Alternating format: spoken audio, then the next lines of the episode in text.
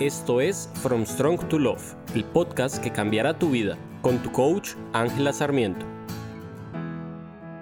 Buenos días.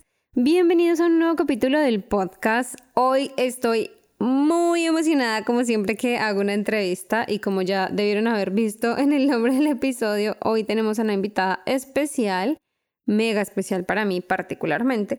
Y quiero hoy eh, sacar una carta. De hecho, un deck que me recuerda mucho a ella. dice Big Picture Thinking. Salió la carta de hoy. Es preciosa. De hecho, la ilustración es increíblemente linda. Y dice Visionary and Inspire Ideas. Lo que nos dice esta carta es que somos naturalmente personas que pensamos en el big picture. Estamos aquí para generar ideas desde el futuro y estamos aquí para darle vida a nuevos sueños y una nueva visión del mundo. El mundo necesita más artistas, más soñadores, inventores y personas visionarias. Tal vez en este momento en los últimos días has tenido nuevas ideas, has tenido una nueva inspiración, algo nuevo ha, surgido en la superficie y no, como que no estás confiando mucho en eso. La carta viene a decir de confía, deja que esa novedad, esa curiosidad, esa innovación venga a ti y ayúdale a dar vida. Las preguntas que podemos hacernos para cultivar lo que esta carta nos está queriendo decir es, ¿qué nuevas ideas o creaciones te están pidiendo salir a la luz? Recordemos que muchas veces las ideas, los inventos, las grandes cosas están en el universo y se canalizan a través de ciertas personas. Por eso es que todos tenemos algo que hacer y todos hacemos cosas diferentes en el mundo. Por más de que hayan muchos coaches, todos tenemos una perspectiva diferente y cada idea nace para alguien diferente. Bueno, quería no dejar pasar la carta de la semana porque sé que les gusta mucho, entonces no quería que se pasara. En el episodio de hoy, ¿de qué hablamos? Amort, amort, amort y amort. Es un episodio muy bonito donde, donde entrevisté a Cami, yo le digo Cami, María Camila es su nombre, que es una de las personas que trabajó conmigo o que ha trabajado conmigo y viene a contarnos su experiencia. No a manera de testimonio, obviamente sí hace mucha reflexión en lo que trabajamos juntas y hacemos mucha reflexión, sino a manera de que quiero que vean lo que hay detrás de. Ella pasó de estar soltera, llevar un buen tiempo, pasó no, pasó en una relación súper tóxica y súper complicada, tóxicas son palabras mías, a estar soltera, disfrutar su soltería, luego una etapa donde de verdad ya quería estar con alguien, quería sentirse acompañada, quería estar en ese otro nivel y quería empezar a construir algo, pero habían muchas cosas que la estaban deteniendo a ahora que tiene una relación feliz, estable, súper bonita, súper basada en el amor, en la comprensión, en el desarrollo, en el crecimiento, en todas estas cosas que componen al final una relación saludable en la que todos queramos estar. Entonces Cami viene a contarnos su experiencia. Mi invitación acá es, coge todo lo que te sirva. Si tú estás en una etapa de tu vida donde quieres tener una pareja o estás en una relación donde no te sientes satisfecho, satisfecha, donde sientes que hay muchas cosas como que te están push back, como que te empujan hacia atrás. Perdón que siempre les hago las traducciones de las, de las frases en inglés, pero son las que se me vienen a la mente primero. Cuando te sientes así, puede que vayas al momento en que escuches el podcast vas a ver muchas creencias limitantes porque hablamos un montón de esas creencias limitantes, de todo lo que creíamos que teníamos que hacer y realmente no, de todos los ejercicios que yo le pedí en su momento a Cami que hiciera. Y la segunda parte de la invitación es que no todo aplica para todos. Si bien lo que hablamos en esta, en esta sesión es súper inspirador, es súper eye-opening, como que Cami fue y volvió con las enseñanzas que compartimos durante nuestras sesiones y las tiene súper integradas en su vida, y las, las, las repite, las, las expresa de tal forma que a mi parecer son muy, muy claras.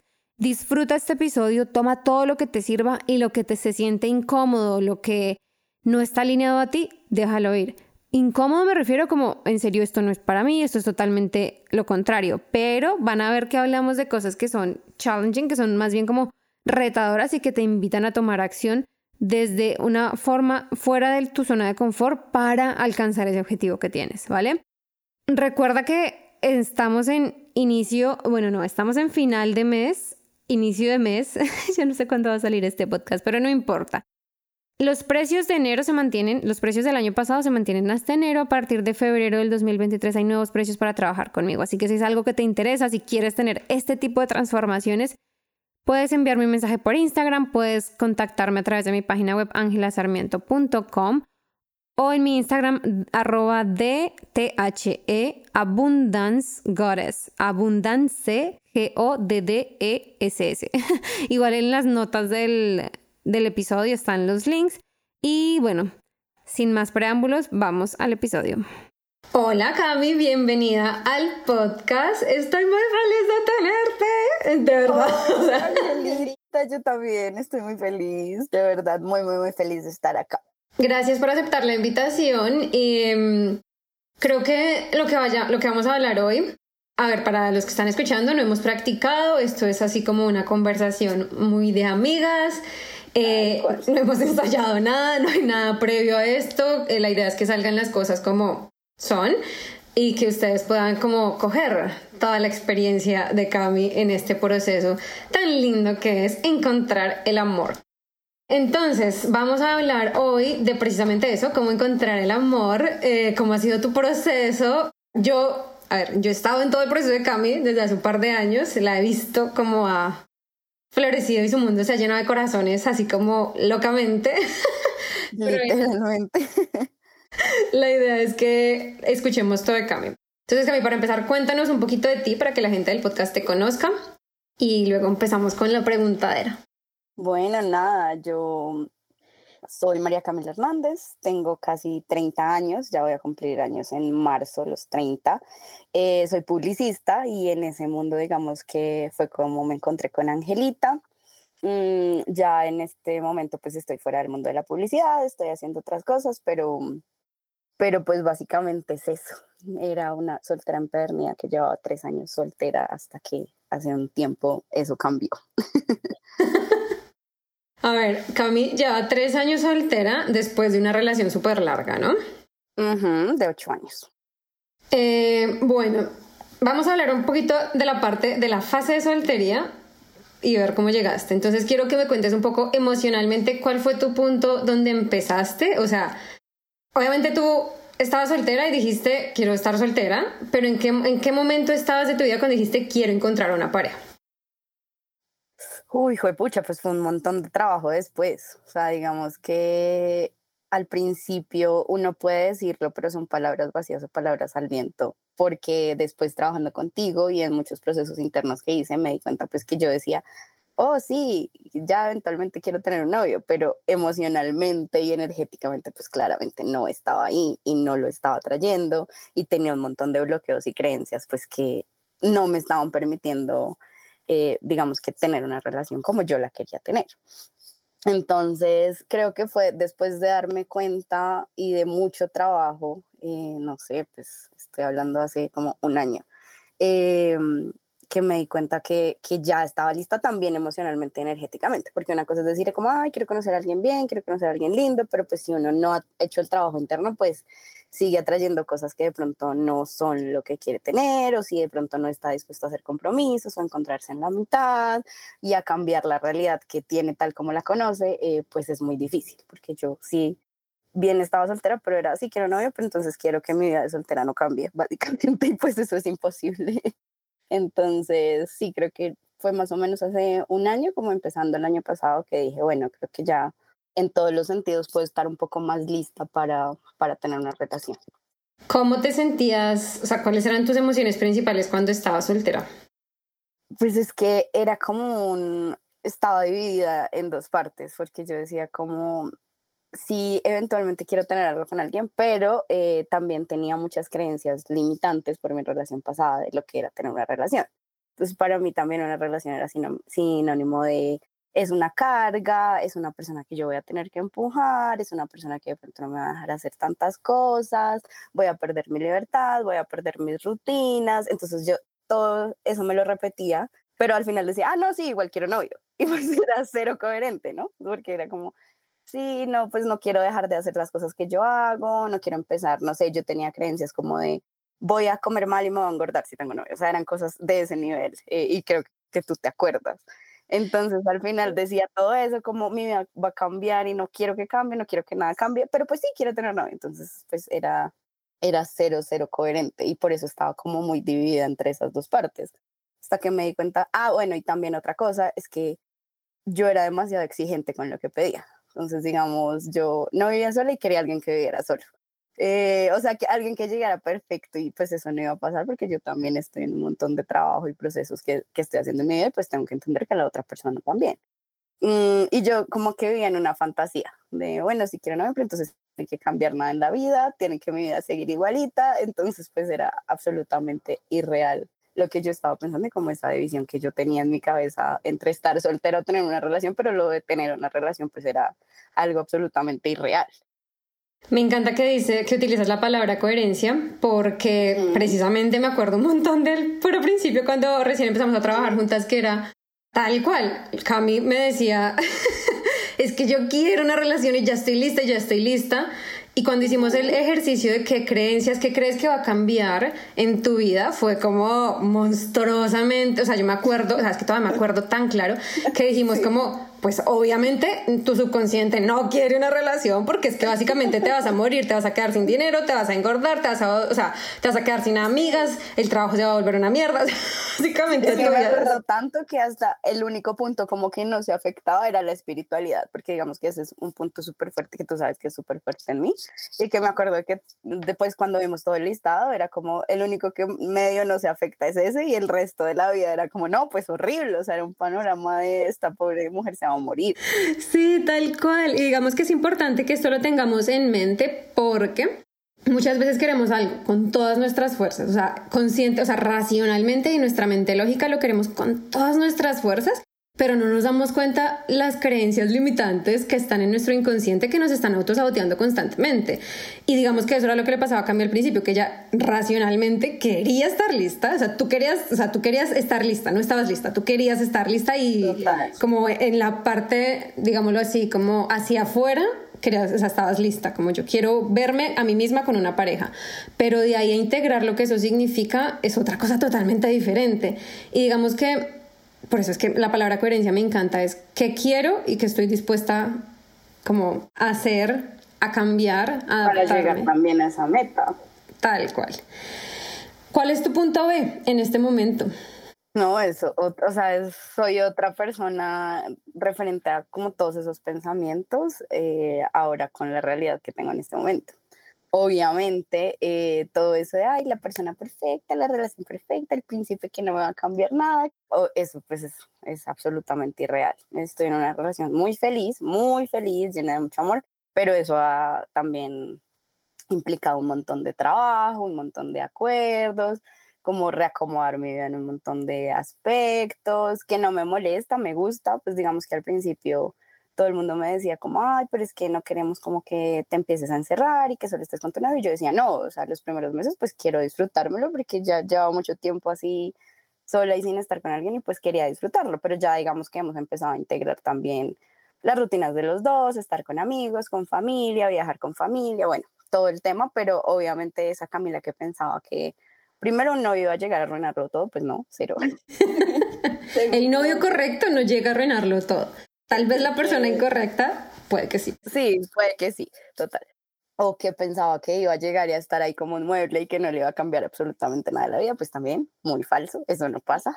Pero también creo que por la persona que uno encuentre y que sepa que quiere hacer el trabajo, pues vale la pena hacerlo y ya así no, no cuesta tanto. Y obviamente nadie dice que es fácil, nadie dice que todo es color de rosa, no, el amor para mí, pues es un trabajo diario, y lo que yo le digo, pues a mi novio en este momento es eso. Así como yo a mi trabajo y puedo dejar de ir dos meses, pues me van a despedir y eso hasta ahí va a llegar. Si uno no le trabaja esto a diario, pues es una cosa que, que se puede morir o pues que no puede funcionar. Entonces nosotros lo vemos como una cosa a la que hay que trabajarle, eh, como un proyecto también pues de, de vida y, y, estamos ahí los dos súper comprometidos con el tema. Divino, me encanta, me encanta, me encanta. ¿Cuánto, o sea, si tú pudieras cuantificar en términos de tiempo, cuánto tiempo duró tu proceso de terminé una relación que no me gustaba, me destruí porque uno se destruye en el proceso, me reconstruí y en serio estuve lista y encontré la pareja? Bueno, es que mi relación fue muy larga, ¿no? O sea, fueron ocho años de mi vida y ya después, al final yo ni siquiera tenía como tusa o lo que llamamos como ese desamor, sino era más un tema de, uff, fastidio. O sea, como que no quiero saber de nada, no quiero ir de fiesta, no quiero conocer a nadie, quería como irme a mi casa a ver Betty la Fea y ya, porque estaba súper cargada. Entonces, digamos que en ese proceso de, incluso volver a salir, como volver a salir a, socializar y todo eso, pues me tomó un buen tiempo, como unos, no sé, yo diría seis meses. Y ya en todo el proceso, como del trabajo que hice contigo, pues eh, de todo el tema, yo diría que fueron por ahí dos años y medio, diría yo, dos años, no, por unos dos años. Pues desde el momento en el que empecé a decir, bueno, no me puedo quedar así toda la vida, tengo que hacer como un trabajo de superar también cosas del pasado y darme la oportunidad, pues ahí ya fueron como dos años, yo creo, en total. Perfecto, te hago la pregunta porque, más que todo para las personas que están escuchando, porque hay muchas personas que me escriben como, es que llevo seis meses intentando conseguir novio y nada cambia. y, y yo siempre digo como paciencia y primero hacer el trabajo personal, porque por más de que suene a carreta, sin eso, primero empezamos a atraer a las personas equivocadas o no nos damos cuenta que estamos repitiendo patrones. Ay, y, esto, y perdona que te coja de ejemplo, pero me acuerdo tanto, el exnovio de Cami le, le gustaban mucho los videojuegos. Y eso era un problema en la relación, o sea, yo me acuerdo perfecto, era un problema. Y cuando estábamos haciendo el trabajo, Cami empezaba a salir con personas que jugaban videojuegos y ella decía, ¿pero por qué? Y era como esa repetición de patrones y era como, ¡no! Y que yo en un punto me decían como, y entonces ayer estaba jugando Play, yo, ah, bueno, te cuidas, chao, que estés bien, nunca les volví a hablar, básicamente, o sea, era muy grave. Sí, sí, entonces es por eso que es importante también darnos un poco el tiempo, que no, o sea, yo le pregunto a Cami cuánto le duró, o sea, cuánto, cuánto fue en tiempo el proceso de ella, no para que ustedes digan, ah, ok, dos años y ya voy a conseguir a la pareja de mis sueños, no, sino para que sepamos que los tiempos y los procesos son diferentes y que es un proceso, un proceso de conocernos, de identificar y en serio identificar a conciencia qué queremos, qué no estamos dispuestos a negociar y que sí estamos dispuestos a como a llegar lo que tú dices a un punto medio, ¿no? Sí, eso es eso que acabas de decir es clave, o sea, tener muy, muy, muy presentes los no negociables, porque yo creo que a partir de ahí el resto de cosas se pueden hablar, uno llega a acuerdos, lo que sea, pero mientras tú tengas claro lo que no vas a negociar, pues ahí ya sabes para dónde vas y qué personas sí, qué personas no. Hablando de no negociables, y lo, lo, voy a mezclar con una pregunta que te tenía acerca de las expectativas. ¿Tú recuerdas cuando nosotras recién iniciamos el proceso, pues con todo esto, eh, y que tú tenías una lista como de 80 cosas no negociables? Tal cual, pobre Camila del momento. O sea, es que yo en serio estaba buscando como un personaje que no existe. O sea, yo era como, y esto no, y esto no, y esto no. Y al final vimos como pues un montón de requisitos, pero la verdad no son no negociables. Sí, como para un recorderis, para las personas que están escuchando el podcast y que ya escucharon, al, creo que ya tengo un capítulo con no negociables. Bueno, si no, no importa, cojan este. Eh, los no negociables son en serio cosas que no estamos dispuestos a sacrificar o a decirle que sí o a decirle que no, bajo ninguna circunstancia. Digamos, con Cami, sin exagerar, era una lista de mínimo, mínimo 30 cosas. Al final las redujimos a 5 cosas que dijimos, ok, esto en serio no es negociable. Y eso que, o sea, ¿en qué manera nos ayuda? Que ya no estamos poniéndole, que también tenemos que pensar que la otra persona es humana, ¿no? No es este, literal, no es este príncipe de fantasía que va a llegar con todas las características. Y cuando nosotros le quitamos como todas estas expectativas, todos estos requisitos a la persona, es mucho más fácil llegar a conocerla, sobre todo porque la otra persona también está en proceso de crecer, la otra persona también puede cambiar, puede construirse alrededor y se crea entre los dos una relación. ¿Cómo ha sido con, con tu novio esta experiencia de no llegó perfecto, pero empezamos a construirlo? Pues siento que primero los dos estábamos en un punto de ser muy honestos el uno con el otro en cuanto a expectativas desde el día uno y, y que creo que eso también yo lo aprendí mucho contigo sea, una vez es por hacerse, como no sé, la vieja cool, la que no quiere la cosa, entonces va a una cita y es como, no, pues sí, lo que pasa. No, yo estoy abierta a cualquier cosa. Pues si es una amistad, si es algo casual, chévere. Entonces al final yo digo como, pues, y contigo también lo aprendí, como tengo que verbalizar lo que quiero.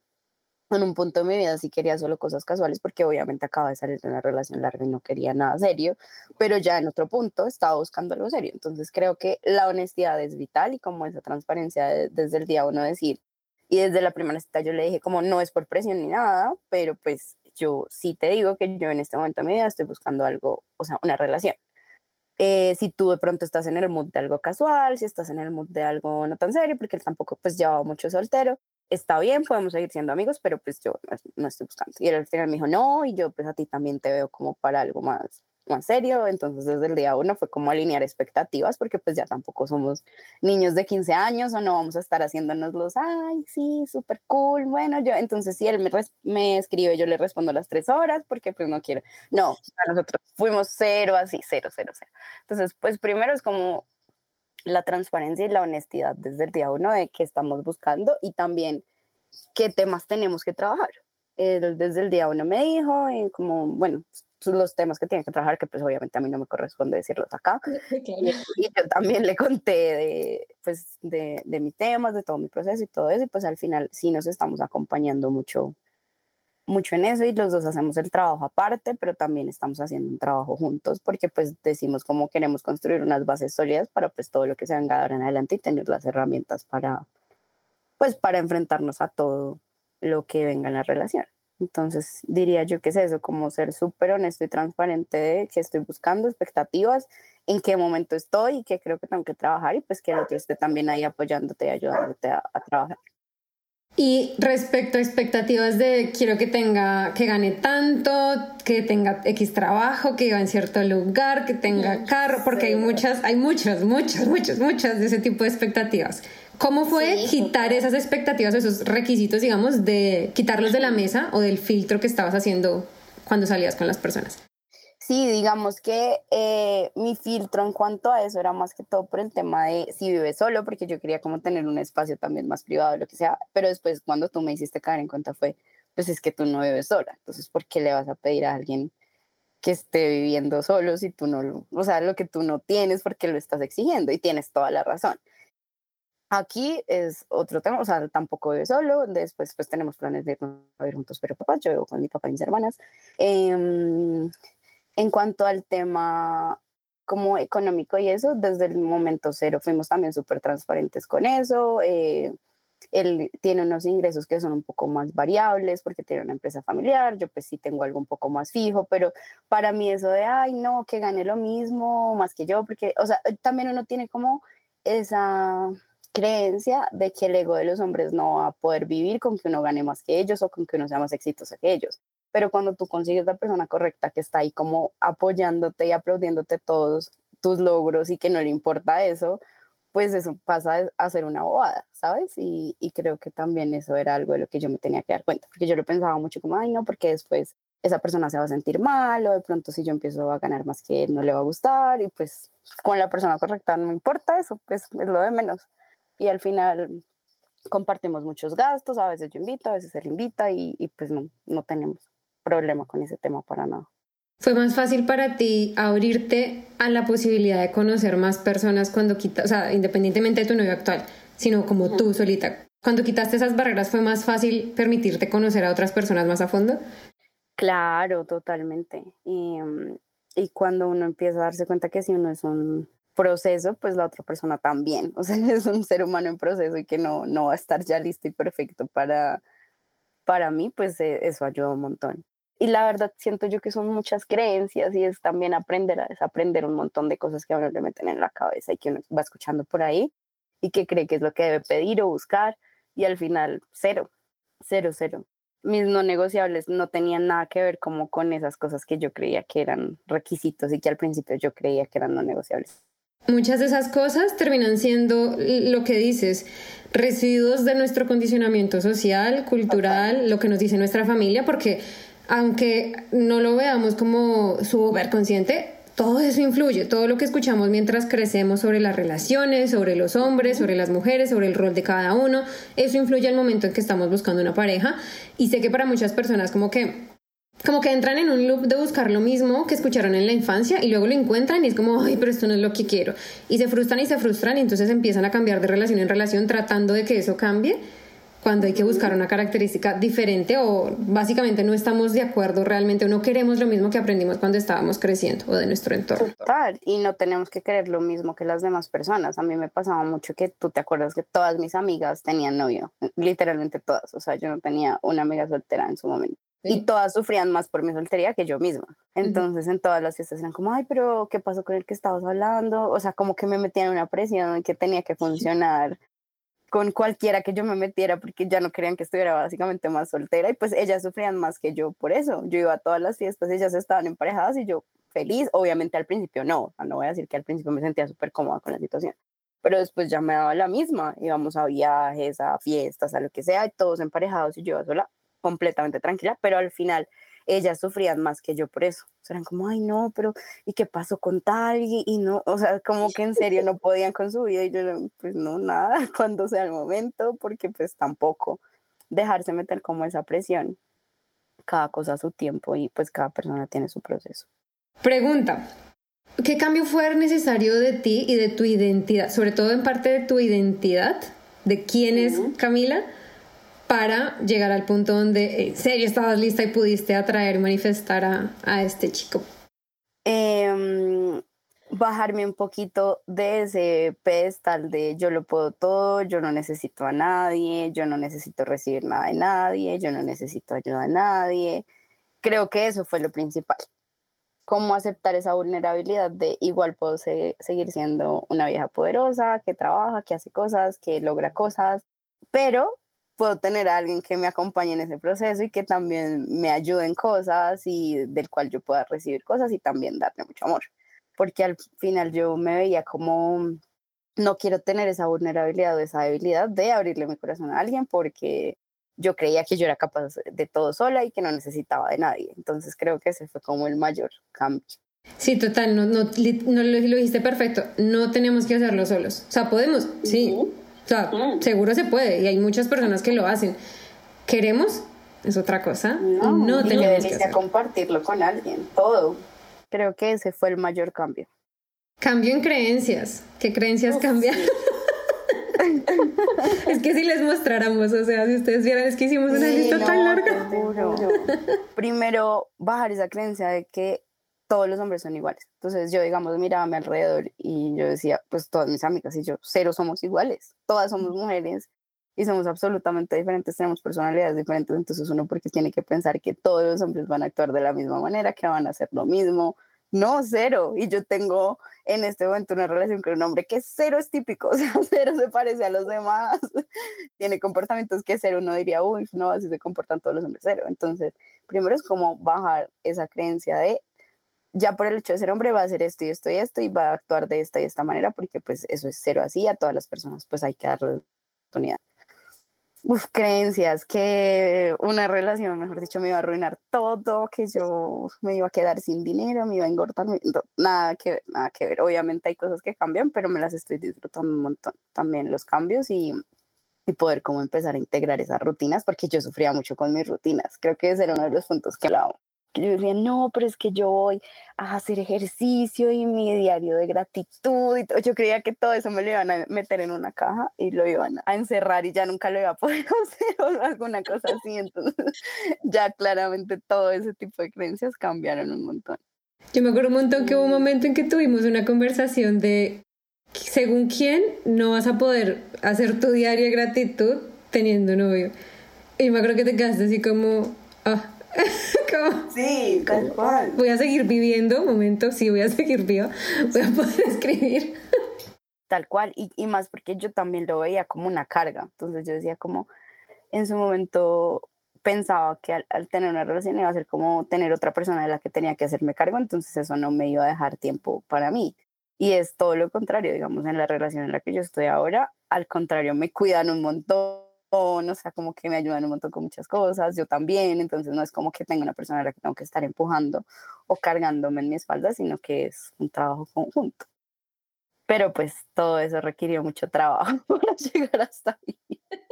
Esto a mí me, me, encanta y quería que tú vinieras al podcast, sobre todo porque está este, esta parte, esta versión donde yo creo que mi vida se va a venir abajo, eh, cuando tenga una pareja y está también las personas que creen que todos mis problemas se van a solucionar cuando tenga pareja. ¿no? Ustedes no ven, pero Cami está diciendo no con la cabeza. sí, no es así. De ambos lados, desde la soltería y desde la relación de pareja, hay problemas, hay cosas que trabajar, hay conflicto. Siempre hay algo, no es que ninguno ni es el fin del mundo ni el otro es la salvación. Entonces hay mucho, o sea, ¿cuál es la salvación, digamos, entre comillas? Trabajar en las creencias, trabajar en lo que creo, trabajar en lo que quiero y estar alineado conmigo para poder hacer eso. Sí, total. O sea, no es ni que lo vaya a resolver todo, ni que lo vaya a arruinar todo. Al final, tú eres el que decide y el que construye esa realidad. Y pues si tú haces tu trabajo, ya eso se va a ver reflejado. ¿Qué valores tuvieron que cambiar o cambiaron para que tengas la pareja y la relación que tienes ahora? Creo que valorar esa independencia que antes valoraba mucho, pero no es esa independencia de ay, hago lo que quiero y pues de malas los demás y yo salgo y hago y ya soy solo yo y respondo solo por mí, no, sino que ahora sí sigo siendo una persona muy independiente dentro de una relación y pues tengo en cuenta que hay otra persona, o sea, que es un trabajo, que tengo que llegar a acuerdos y valoro mucho más como ese tiempo de calidad o esos momentos que compartimos juntos. Entonces, por ejemplo, yo antes amaba viajar y viajaba sola también y me encantaba y me lo gozaba un montón. Y es ver cómo ahora sigo amando viajar, pero también amo viajar con esa persona y lo compartimos y creo que eso para mí ya no es un, no, pues si antes viajaba sola, entonces ahora quiero seguir viajando sola tantas veces al año, pues no, porque ya no lo siento tan así, seguramente lo haré de vez en cuando, pero ya con esa persona siento más como esa emoción de compartirlo, de, no sé, ver este atardecer, ya no me gustaría tanto verlo solo, si sé que tengo alguien con quien compartirlo y valoro más como ese tiempo de calidad. Yo antes era una persona súper fiestera, eso no ha cambiado, a mí me sigue gustando la fiesta, pero entonces antes digamos que la fiesta era mi prioridad.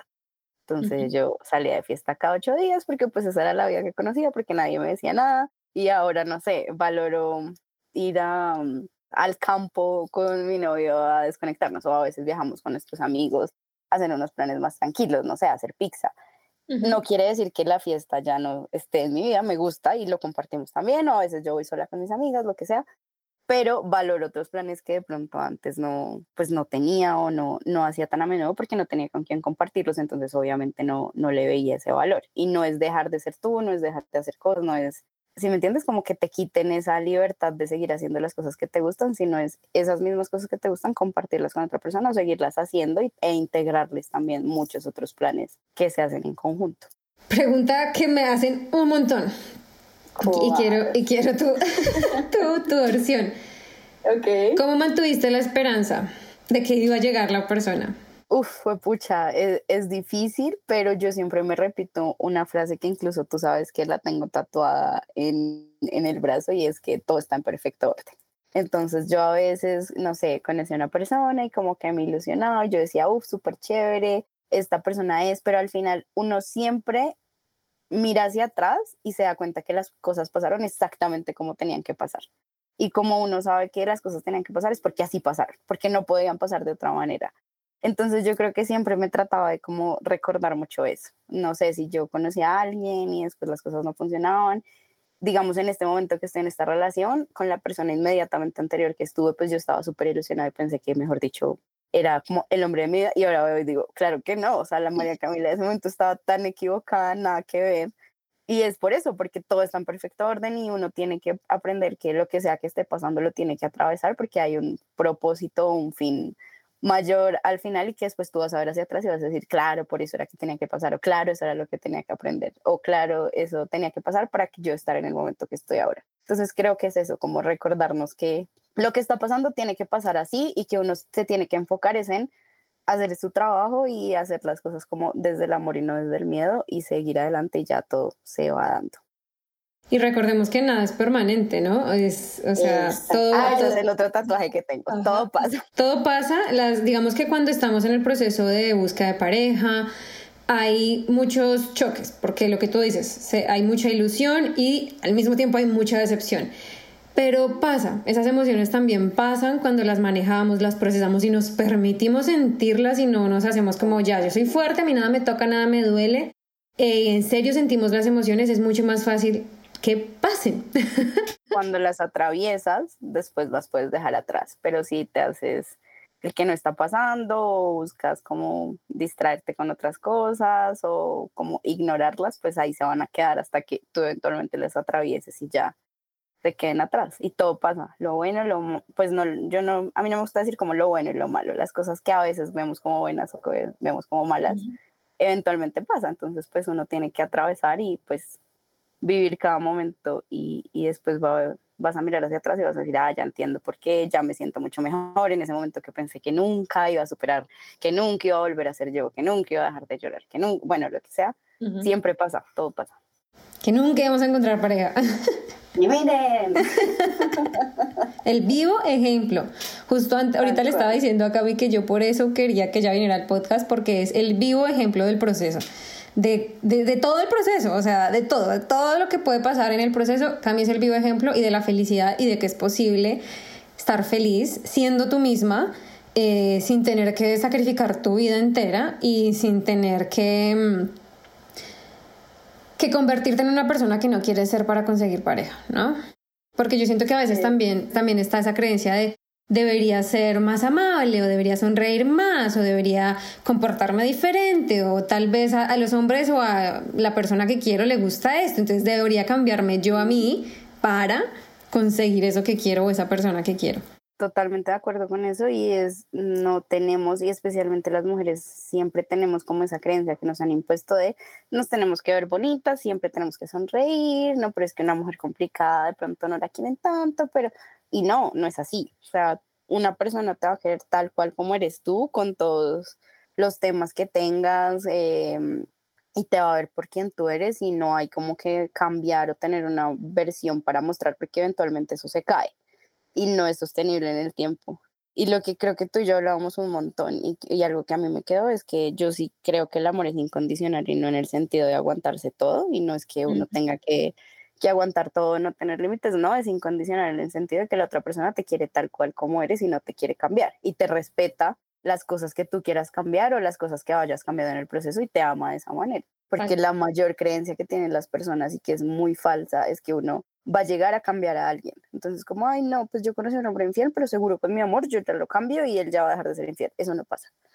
Las personas no, no cambian así, cambian más por iniciativa propia porque quieren hacer un trabajo de ellos y pues uno tiene que aprender a amar a esa persona tal cual es y tal cual la conoció y aprender también a respetar cuando algunas cosas empiecen a cambiar y seguirla amando con esos cambios. Y eso no quiere decir aguantarse todo, pues si ya en un punto no resuena, pues no resuena contigo. Pero sí es como amar a las personas por lo que son y no esperar o tener expectativas de una versión que nosotros queremos que sean. 100% de acuerdo. Hablando justamente de eso, ¿qué le recomendarías tú a las personas que están escuchando, que quieren encontrar pareja? ¿Cómo sabes que ahí sí es o cómo sabes que ahí no es? Por ejemplo, tú, tú decías, tú decías que estabas antes de la relación en la que estás, estabas saliendo con alguien que creías que esa persona era. ¿Cómo nos damos cuenta de que ahí no es y dejamos de insistir? Versus aquí sí es y necesitamos trabajarlo y está bien y es un proceso. Yo creo que al final es, uno siempre sabe. Uno dice que no, pero uno siempre sabe. Uno tiene esa vocecita y esa intuición que le dice, o sea, que hay algo que tú puedes estarlo viendo todo color rosa, pero al final hay algo que no te cuadra tanto o con esta persona que es la más inesperada, por ejemplo, a mí me pasó, o sea, yo cuando salí con él la primera vez iba cero expectativas de que algo pasara, o sea, yo era como no, incluso hasta tenía pereza, casi cancelo, y cuando ya empezamos a hablar, uno sabe, si me entiendes, como uno sabe la conexión que tiene con esa persona, uno sabe qué cosas sí se pueden trabajar y qué cosas definitivamente no, si ustedes están alineados en, bueno, de pronto nuestras vidas van para el mismo lado, tenemos los mismos proyectos, porque al final uno no empieza una relación diciendo, bueno, pues de aquí a que a lo que me dure a tres meses, pues no, esa no es la idea. La idea es que si tú vas a empezar algo con alguien, pues es para construir algo, ¿no? No es como, bueno, pues sí, tú quieres irte a vivir a la India y no tener hijos y yo me quiero quedar acá y casarme, pero pues sigamos a ver qué pasa. Pues no, uno tiene que alinear esas expectativas de, de también si va para el mismo lado y al final uno en el fondo lo sabe.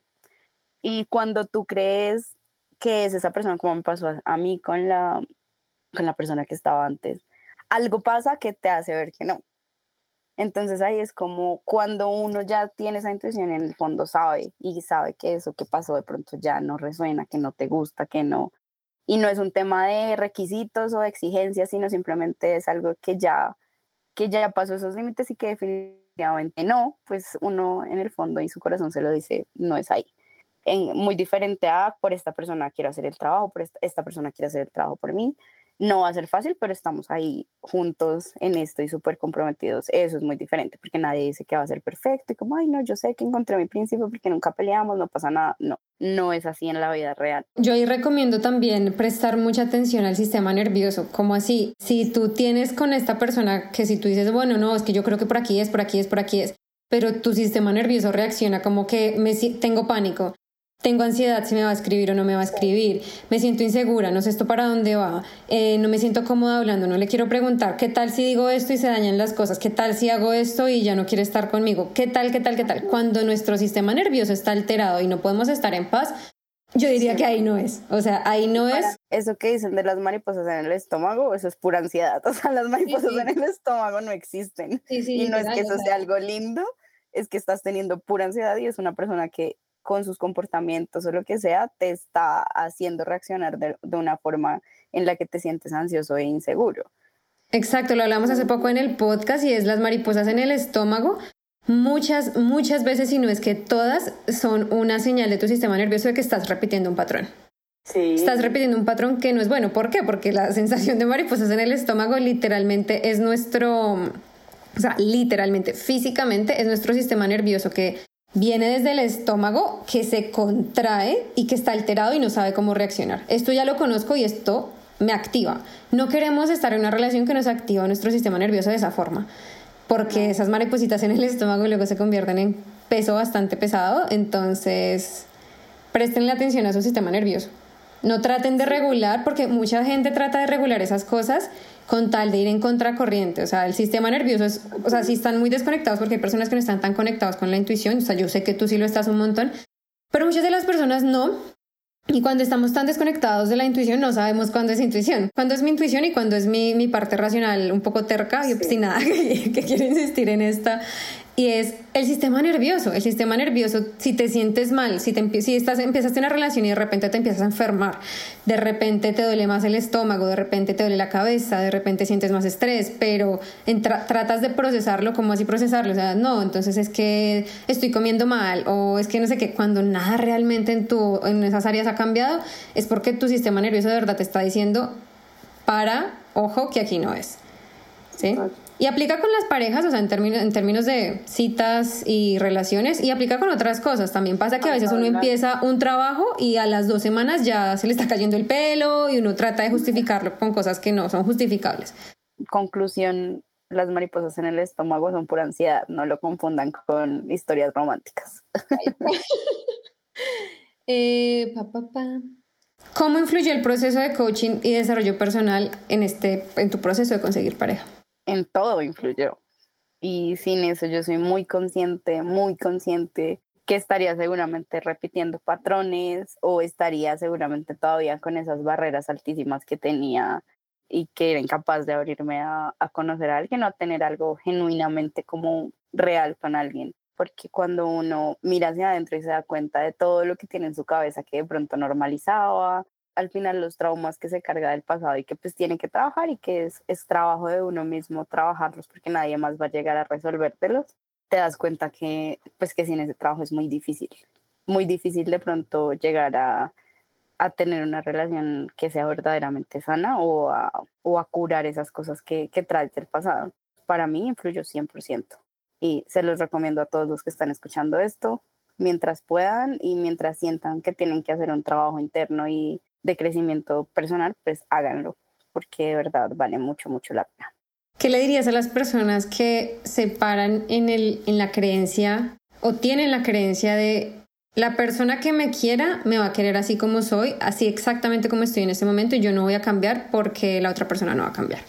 Les diría que se pregunten si la persona más importante de su vida, que son ellos, en ese momento se está aceptando y se está queriendo tal cual como es siento que ahí empieza mucho cuando uno hace ese trabajo. Sí, o sea, la, otra persona puede llegar y te puede querer así, pero eventualmente todas esas cosas que tú no has sanado y ese amor propio que de pronto no has construido se va a salir a la luz y, y va pues a hacer que repitas patrones y cosas que no te gustan y que no quieres. Entonces, yo les diría primero miren hacia adentro y digan, pues la persona más importante soy yo, ¿cómo me siento yo respecto a mí?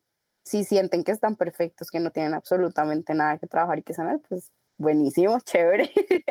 Pero, spoiler, en la mayoría de casos eso no pasa. Y yo siento que más que hacer el trabajo por conseguir a otra persona o por construir una relación o por lo que sea, es hacerlo por ti y por sentirte mejor y por sentirte mejor persona y por sentir que estás más tranquilo, que tienes una vida más plena y feliz. Y ya con eso vas a traer muchísimas cosas que, que son muy buenas para tu vida. Pero pues lo primero es pensar en ti y en, en cómo te quieres sentir.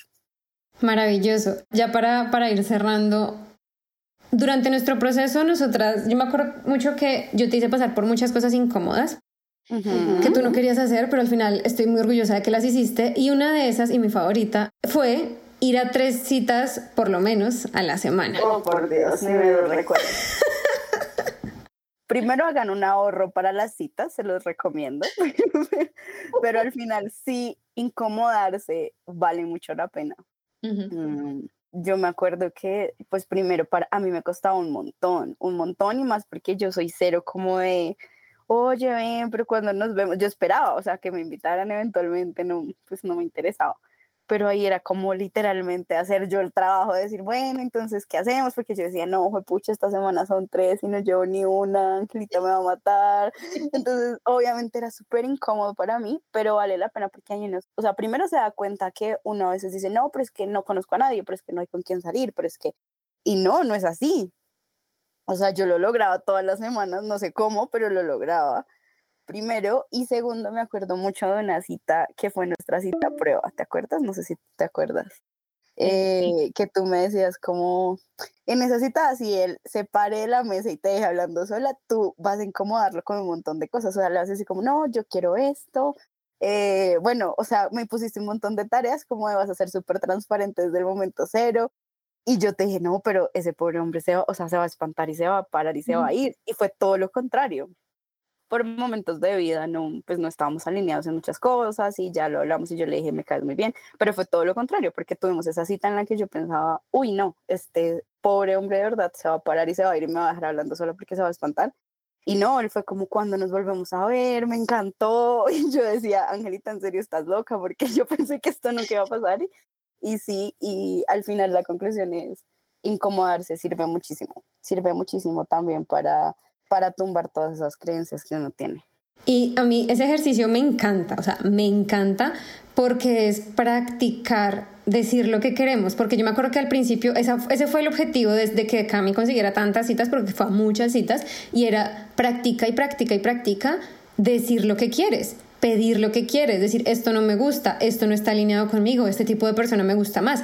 Y que, digamos, de hecho, yo no me acuerdo, pero no sé si tu novio era una de esas citas que tenía, que estabas todavía tratando de cumplir, de tener citas. nos conocimos así, pero eventualmente nunca salimos y ya después como de un año, pues tuvimos la, la tan anhelada cita que mira ahora me dejó. Pero sí, digamos que fue, fue una de las personas con las que pues al principio planeé como salir en una cita. Nunca pasó, ya después de un tiempo sí nos vimos. Entonces esto es como un recordatorio de que no pasa de la noche a la mañana.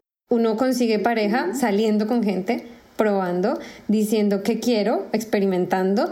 Y, y, dando tiempo que las cosas pasen. No vamos a conocer porque es como quitar esa expectativa de la siguiente persona es. Tiene que ser ya, la siguiente persona tiene que ser y ya voy a ser feliz y salto por el mundo y, y todo es fácil y todo es perfecto y no siempre es así, normalmente requiere esfuerzo, requiere trabajo y requiere mucha, mucha intencionalidad. Y algo que tú me decías es que a veces uno espera que alguien llegue a la puerta de su casa, toque el timbre y diga, hola, soy el amor de tu vida, ¿cómo estás? ¿Quieres tener una relación?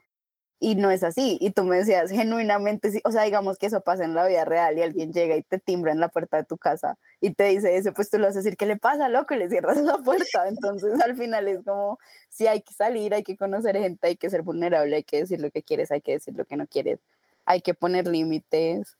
Mm, no todo el mundo, no cualquier persona que te hable o que te ponga cuidado, pues quiere decir que esa sea la persona para ti.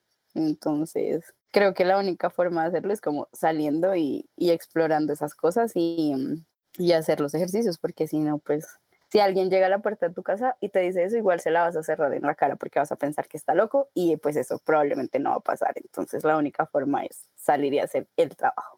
Tal cual, eh, me encanta que digas hacer los ejercicios porque Cami, de verdad que al principio era como, no, yo no voy a hacer eso, yo no voy a hacer eso. Pero realmente, y yo, yo jodo mucho con esto en el podcast, y es, hay que hacerlo. O sea, si es que sí, o sea, tú puedes escuchar todos los podcasts del mundo, puedes leer todos los libros del mundo, puedes seguir a todas las cuentas del mundo en Instagram, pero si tú no aplicas, si tú no en serio pones en práctica las cosas, por más incómodo, raro, loco que suene o que sea, vas a estar en el mismo lugar. O sea, vas a cognitivamente saber muchas cosas, pero no vas a integrar nada. La importancia de tomar acción es como ponerte la ropa del gimnasio todos los días, pero pues si no vas al gimnasio y no te ejercitas, nunca vas a ver resultados. Es un buen primer paso, ¿no? De todas formas, es un buen primer paso, pero hay que dar el segundo paso, hay que mover el otro pie. Totalmente, tomar acción. Ay, no, Cami, me encantó. Gracias por traer tu experiencia, por estar dispuesta a compartirla acá en el podcast. Y para todas las personas que nos están escuchando, hay que tomar acción. Sí se puede, sí es posible, no es fácil, pero vale la pena. ¿Vale la pena, Cami, hacer todo el trabajo? Vale 100% la pena, se los recomiendo. Gracias, gracias a ti por el espacio, me encantó. Feliz de volver cuando quieras y espero que a todo el mundo le sirva un montón esta información y mi experiencia. Un abrazo. Si eres nuevo por acá y es la primera vez que escuchas el podcast, más que bienvenido. Me encanta la gente que llega nueva, me encanta que me cuentes tus percepciones, tus experiencias. Recuerda que puedes encontrarme en angelasarmiento.com y puedes en Instagram, puedes encontrar todas las cosas nuevas, mis ofertas, puedes acceder a programas y talleres gratuitos y acompañarnos mutuamente en este proceso de crecimiento personal. Si eres emprendedor, ve a Instagram, mándame un mensaje y dime, quiero trabajar contigo porque hay algo súper especial que se está preparando para a todas las personas emprendedoras. Besos, abrazos y nos vemos la próxima semana.